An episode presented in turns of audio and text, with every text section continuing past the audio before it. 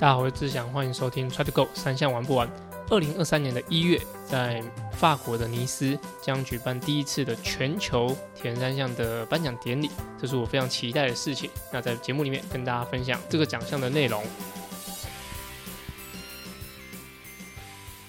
大家好，我是志祥，欢迎收听 Try to Go 三项玩不完周四 Try 样子节目。除了周三有主要节目外，还有不定期更新的周二阿根装备室，周五亮亮少女跑起来。希望把资讯统一在同一个 podcast，让更多喜欢铁人三项、想了解铁人三项的人都可以来这边收听。在本周有我觉得蛮强劲的寒流，就是在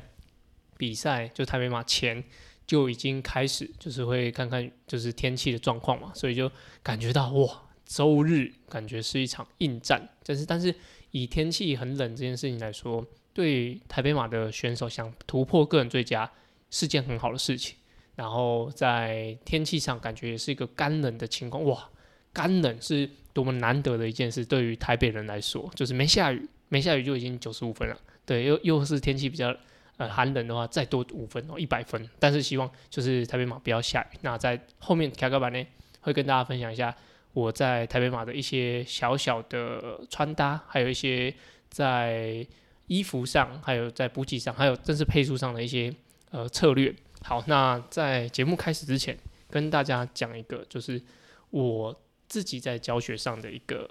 一个内容，就是蛮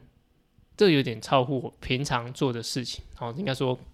我改变了一下我的呃教学的方式，就是我稍微把压力。就是多一点给学生。那这个内容是在教学一个嗯成年的的女生的游泳的，要她她想要准备明年二零二三年的 CT，应该是游泳接力，就一千五百公尺的五一五接力。那她其实已经上了六七堂课。那在进行课程的时候，其实我一直跟她讲说，哎，你要试着不要浮池边，不要浮池边，你要尽可能就是想象这就是一个开阔的水域，那不要有任何理由让自己停下来。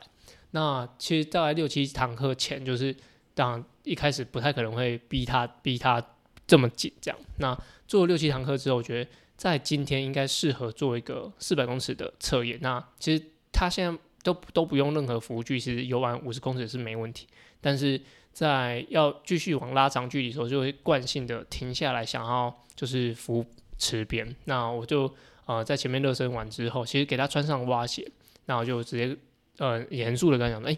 待会的四百公尺，如果说啊，你有任何停下来，那或者说你不游了，或者说在这边停留时间过长，我就跟他讲说，就是五十公尺到墙就必须要赶快再出发。如果说你停留时间超过三秒，那你前面有的距离都不算。就是比如说你游了两百，然后你五十公尺停留时间就应该说到池边停留超过三秒钟，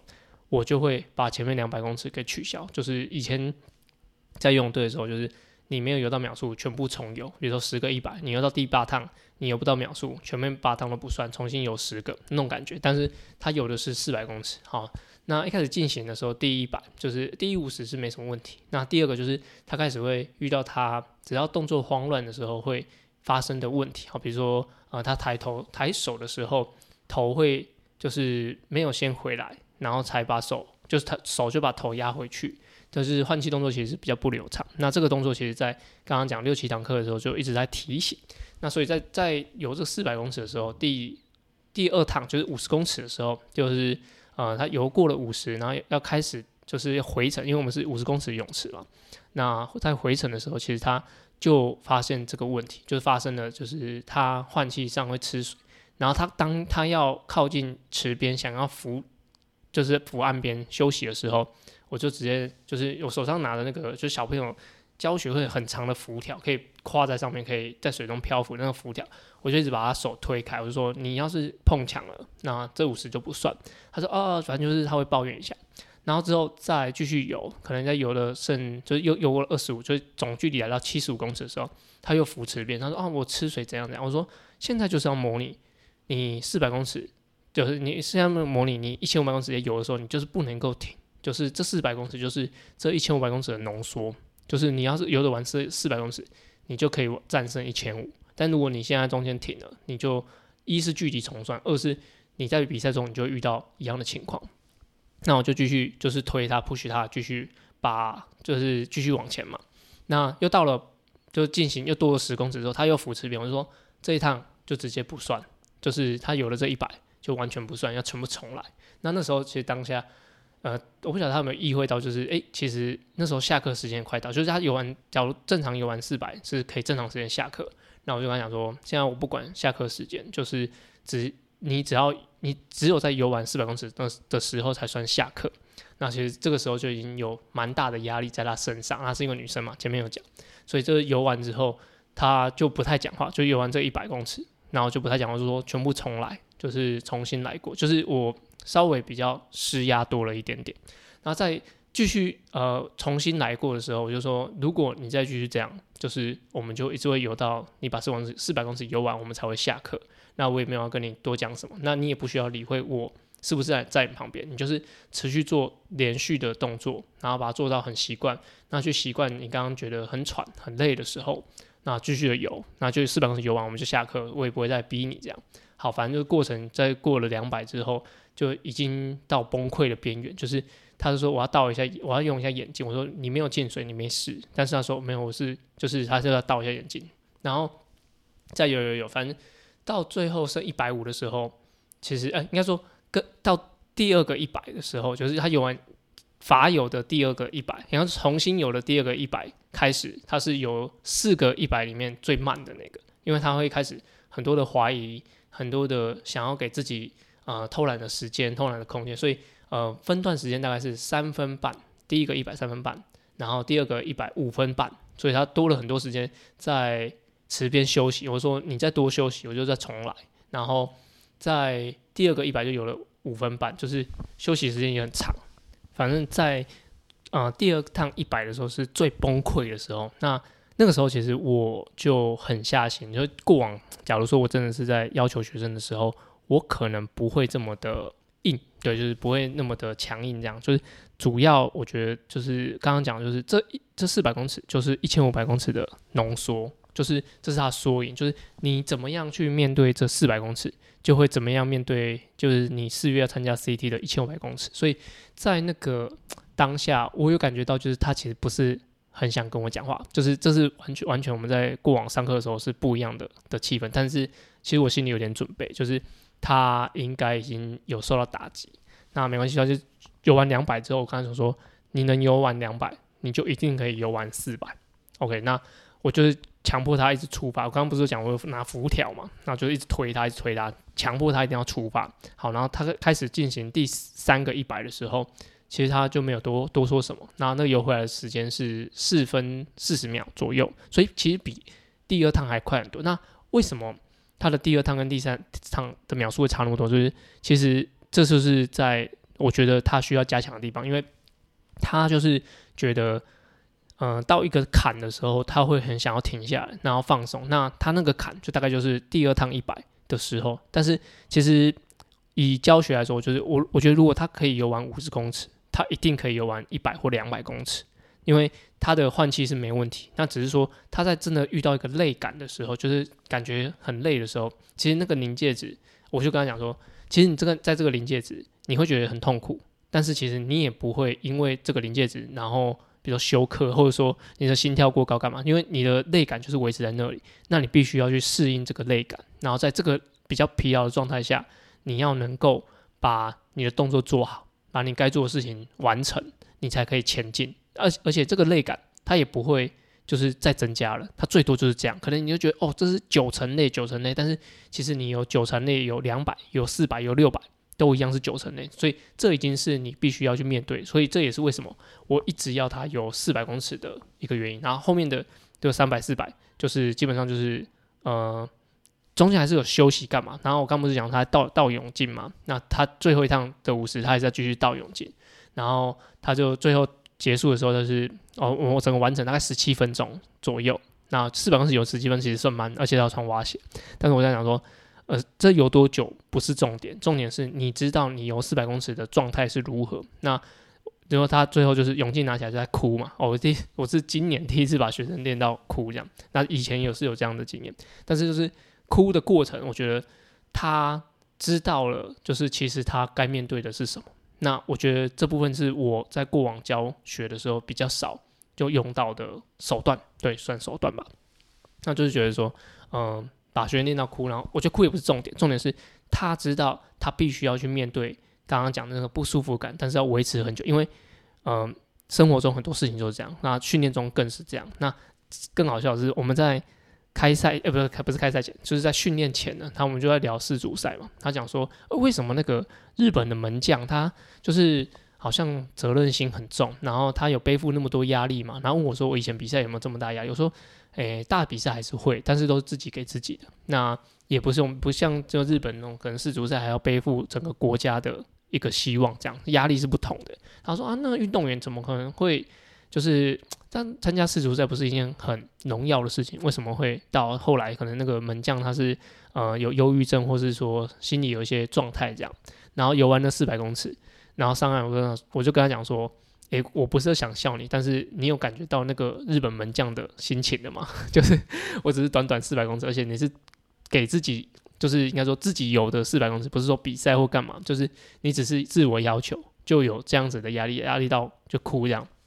那就可以可想而知，就是那个日本的门将有多大的压力，因为他是整个背负整个国家的。个期待这样，那好，这是这是题外话。但是我上岸我就跟他讲说，你有感觉到运动员的压力是什么？他说有。然后我一直很担心说，他会不会因为这样就是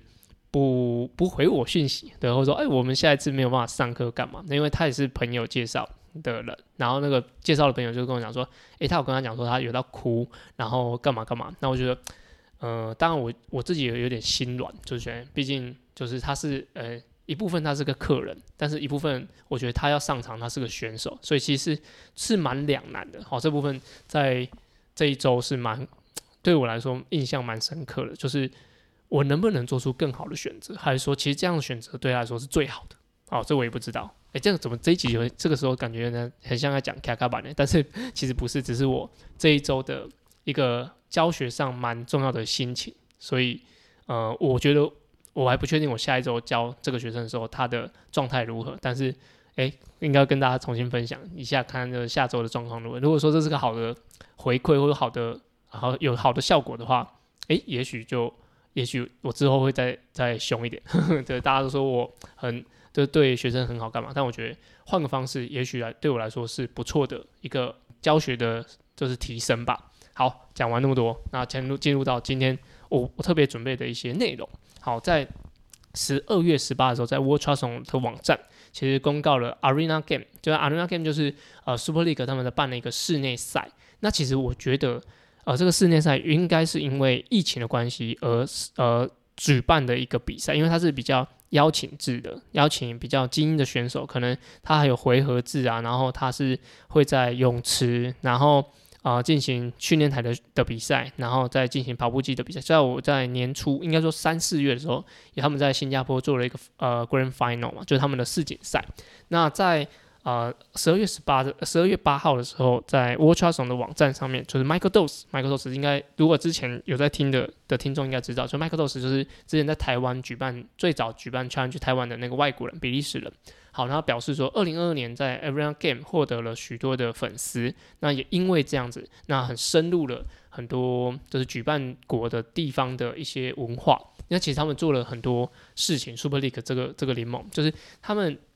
其实最主要的的接洽的单位是政府。就是如果你你想要他们来你的国家举办一个比赛，你可能要付一个授权金，然后授权金以外，你还有举办的一些硬体要提供，还有他们一些啊规范这样子。所以其实那个对于一个国家的地方想要升想要嗯比较提高知名度、提高能见度来说是非常好的。而且 Super League 跟 Arena Game 这个已经办了好好多次。那在这个举办的时候，我觉得蛮多地方，就像之前讲一个，就是新市镇，就是不是有个地方在那个阿拉伯那边，然后它是一个专门作为新开发的一个地区，然后就用这个呃 Super League 的赛事进去，然后增加就是大家对它的熟悉度，还有增加的的可见性这样，所以呃 Super League 这个联盟其实是在做这件事情，所以台湾为什么没有 Super League，就是因为嗯政府没有去。呃，跟这个单位去申请说，诶，他想要来举办，然后有点像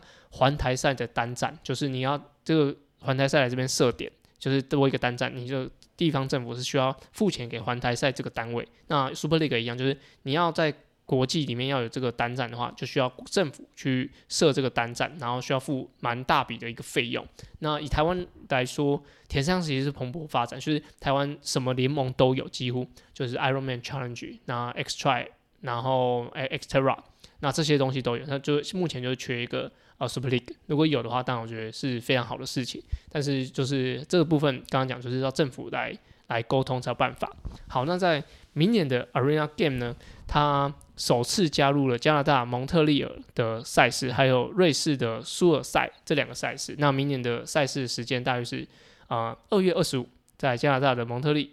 啊蒙特利尔的奥林匹克运动公园；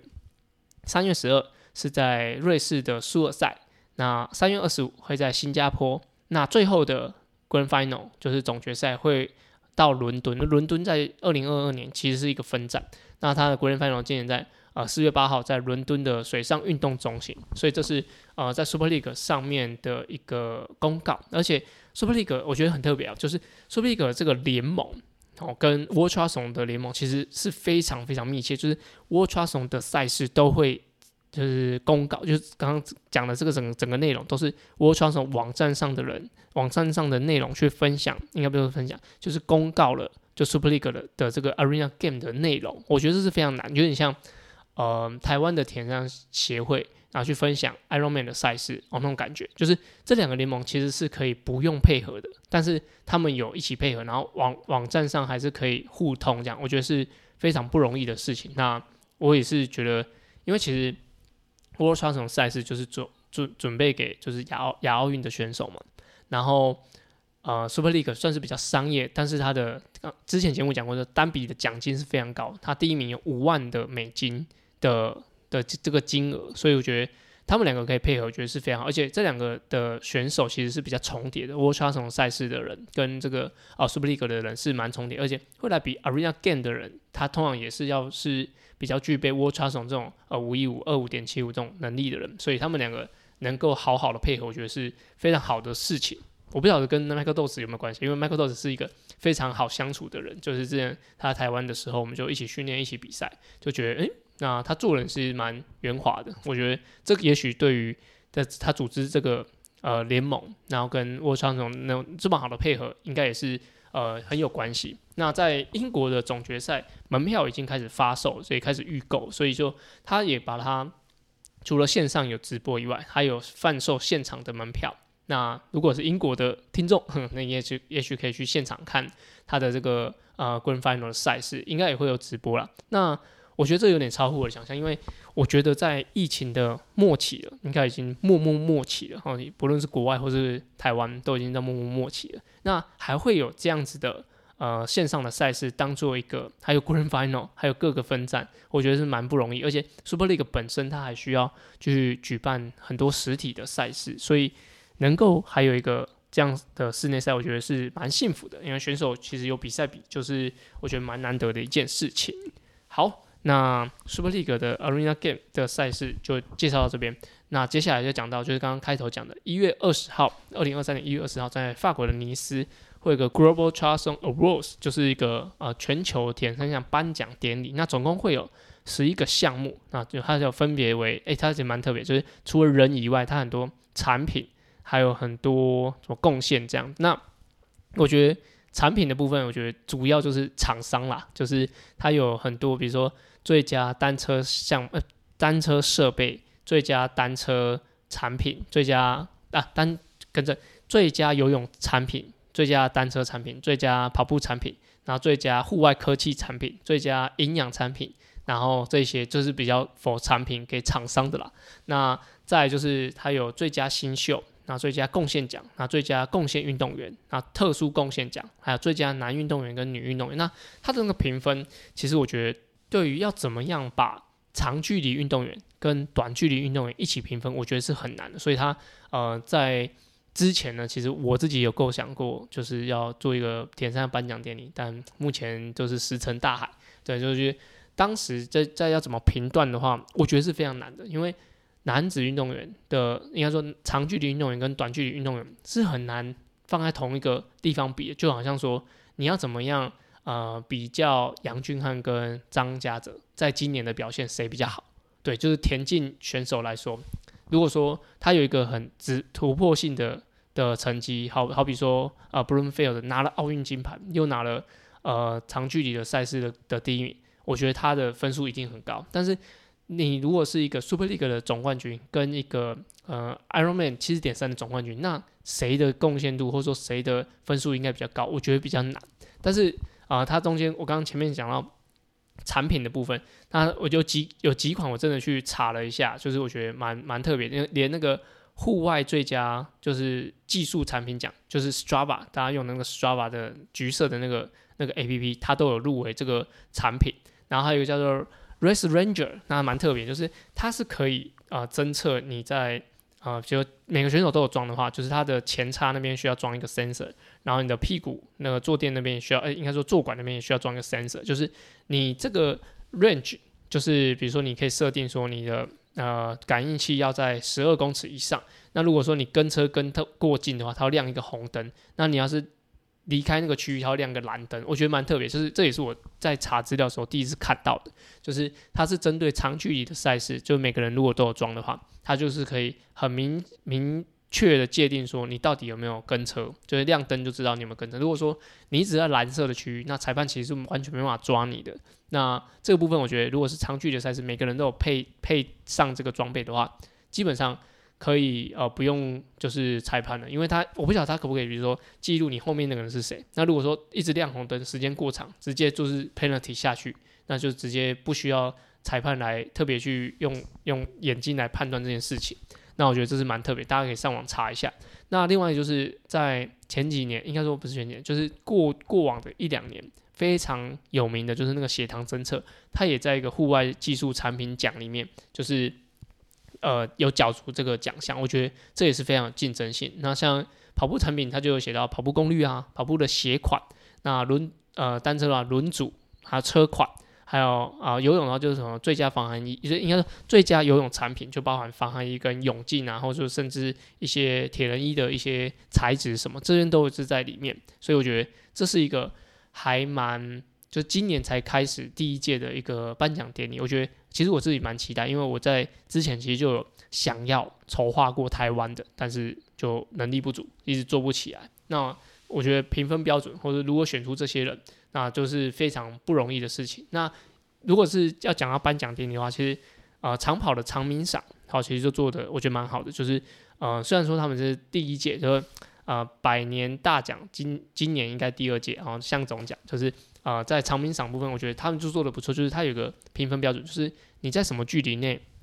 你要达到什么成绩，你才可以列入这个长鸣赏的一个评分标准。好，这是一个门槛。那也有洪国柱老师他们，也就是非常用心的在筹划。我觉得，呃，像长跑这样子的文化，啊，先不论说第一届、第二届办的怎么样，但是我觉得有一个开头都是非常非常重要的。那一定是越办越好，越办越好，然后越多人越来越认同这个奖项，就像金钟奖、金马奖这样子的方式，我觉得呃，对于一个运动的的发展来说，或是人家讲的底蕴这件事情，哦，是会是蛮重要的。所以我非常期待，假如说有田三项的这个项目，那可以有这样子颁奖典礼是很好，就是呃，任何想要就发展这件事情，我是可以帮上一百分的忙，就我觉得这件事情是很好的。那我自己也会尽可能去，呃，把这件事情促成。但是重点就是，我可能一个小小的教练，小小的的爸爸，就是地方爸爸，也没有这么大的能力可以去做这件事。假如说我们的听众有人对这件事情非常有兴趣的话，欢迎跟我讲，我也会非欢非常有呃意愿的去协助这件事情。好，那前面就讲了，就是呃 Super League Arena Game，然后跟 Global 的这个田山样的颁奖典礼。接下来我们进入我们下个单元，叫做。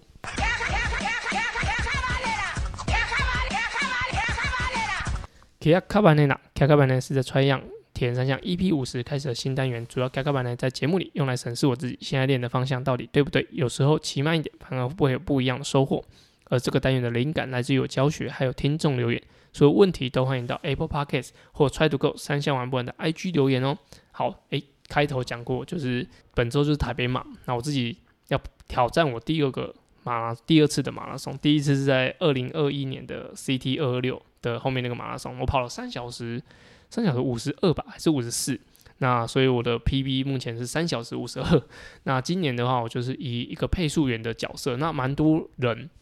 就是跑团，就是 r u l e m a n 跑团，那微朋友跑团，蛮多人都是会挑战三个半这个这个秒数。那我自己期许就是希望可以带着大家一起进终点。那这边跟跟大家分享一下，就是我自己的穿搭建议，因为今年就是嗯会是比较干冷的的状况，那我自己会穿的比较多，对，因为我的跑的那个速度三个半可能对我来说是差不多 easy 的配速，甚至是 easy 中间这样子。就假如说以我之前跑呃五千公里十六分二十四二二十六的话，那我的呃全马它预估我是可以跑两小时五十左右左右，所以跑三个半对我来说，我觉得真的是比较。就轻松一点点，但这也是为什么是我来配这个速度啊？因为我的配速度应该是会比较 OK，只要脚不要有问题。那假如说在跑这个呃配速，然后又要在这个天气状况下的话，我自己的穿搭建议，我从头开始讲，就是我会戴鸭舌帽，然后应该也会戴着太阳眼镜，就是假如有需要的话，因为太阳眼镜会拿出来。那再就是到衣服，我衣服会穿两件，就是一件是短袖的 T 恤。然后再套一件跑步的背心，那这主要也是为了御寒，就是有两件衣服，其实会比较呃，假如不下雨的话，是会比较有一个御寒的效果。那到手的部分的话，我会一定会戴手套，全指的手套，跑步的手套。那接下来是袖套，那所以上半身的话，基本上就是全身都会盖起来，就是呃衣服就两件嘛，背心跟呃有袖的衣服，那再来就是袖套、手套。那裤子的部分，我会选择 Lululemon 的跑步短裤。那我是会穿有内里的的版本。那我会选择有口袋，因为我会带手机跟着跑。然后在呃口袋部分也会用补给品。那我自己会用一个小腰包，小腰包来装我的补给品。那我希望我会多带一点，因为啊配速员除了说在比赛维持速度以外，就帮大家背一点点东西，可能我自己多带个三四条果胶，就假如大家吃东西吃到掉啦，或者说啊他真的没拿好掉了，那这部分都可以啊透过我来把它接起来，就是我把他的呃掉的那个果胶，我身上再拿一条给他，让他可以稳稳的把它补补补起来，这样就是对后段来说比较不会影响它的表现。那到呃裤子的话，那我就会再搭一个腿套，那会搭亚特力斯的腿套，主要是因为呃。我会选七分的，就是嗯，主要是其实跑那个速度，其实对我来说就是膝盖可能会比较冷一点点，或者脚脚的部分。但是我穿这一周就是上一周穿的长束裤跑，我觉得其实保暖效果也很好。但是长束裤的口袋太少，所以我这次就是用短裤搭配就是七分的腿套这样进行跑步。那这一周我有自己穿得下去慢跑，我觉得还 OK，但是就是自己会担心就是。嗯，腿套的那个细胶对于跑了三个半小时这么长时间来说，会不会咬脚？那这是这这个部分我是还没有尝试过，但希望是比较顺利。那袜子的部分就是会穿 Titan 的，就是长袜，搭配的是 On 的，就碳板鞋这样子。所以这是我整个呃比赛配置。那我会装上跑步功率计，然后去监控，因为毕竟还有上下坡，那有顺逆风，就是会让自己的输出稳定。毕竟 Pacer 嘛，Pacer 也不能乱配这样子，所以。在整个过程中啊，最重要就是我在出发前就会一直穿着轻便雨衣，然后到啊可能跑到热了之后再把雨衣脱掉，因为啊三三个半小时，如果你要卡到好一点位置，你可能六点半开跑，六点就要去卡位，那这个时候等待时间很长，所以建议还是穿个雨衣，因为知道大概气温只有八到九度，所以就是会比较冷一点点，所以这时候。把雨衣穿好是蛮重要的，而且就是前面这个速度对我来说，我怕我我自己会失温呐，所以我还是会把保暖做的比较多一点。但是如果说你就是要挑战个人 PB 的话，我穿的那么多是有点太多了，穿我穿的这个量有点太多。我自己觉得，如果说你是要挑战自己的成绩的话，那我觉得腿套可以不用，然后袖套、手套选一个就好。那衣服的话，穿一件应该就就足够了，就是可以穿有袖的或无袖都可以。但是这个选择上，主要是我自己是呃温度上的考量，所以我才会穿成这样子。好，那就先预祝大家台北马都很顺利。好，另外另外在这一部分呢，是我后来在补录的哦，很重要很重要，特别在补录跟大家说一下，在十二月十六，在圆山花博争艳馆的台北马博览会的会场。我会跟岸跑鞋有一个三十分钟的会谈，时间会在十二月十六周五的晚上六点半，会在台北版的博览会，那就欢迎大家可以一起来参加。那另外呢，阿根跟 Dirty Formosa 在十二月十五到十七。下午两点到四点，也会有用小组的方式提供登山车教学，也欢迎骑登山车过来跟阿珍一起玩乐。最后就是祝大家比赛顺利，那我们下周节目见喽，拜拜。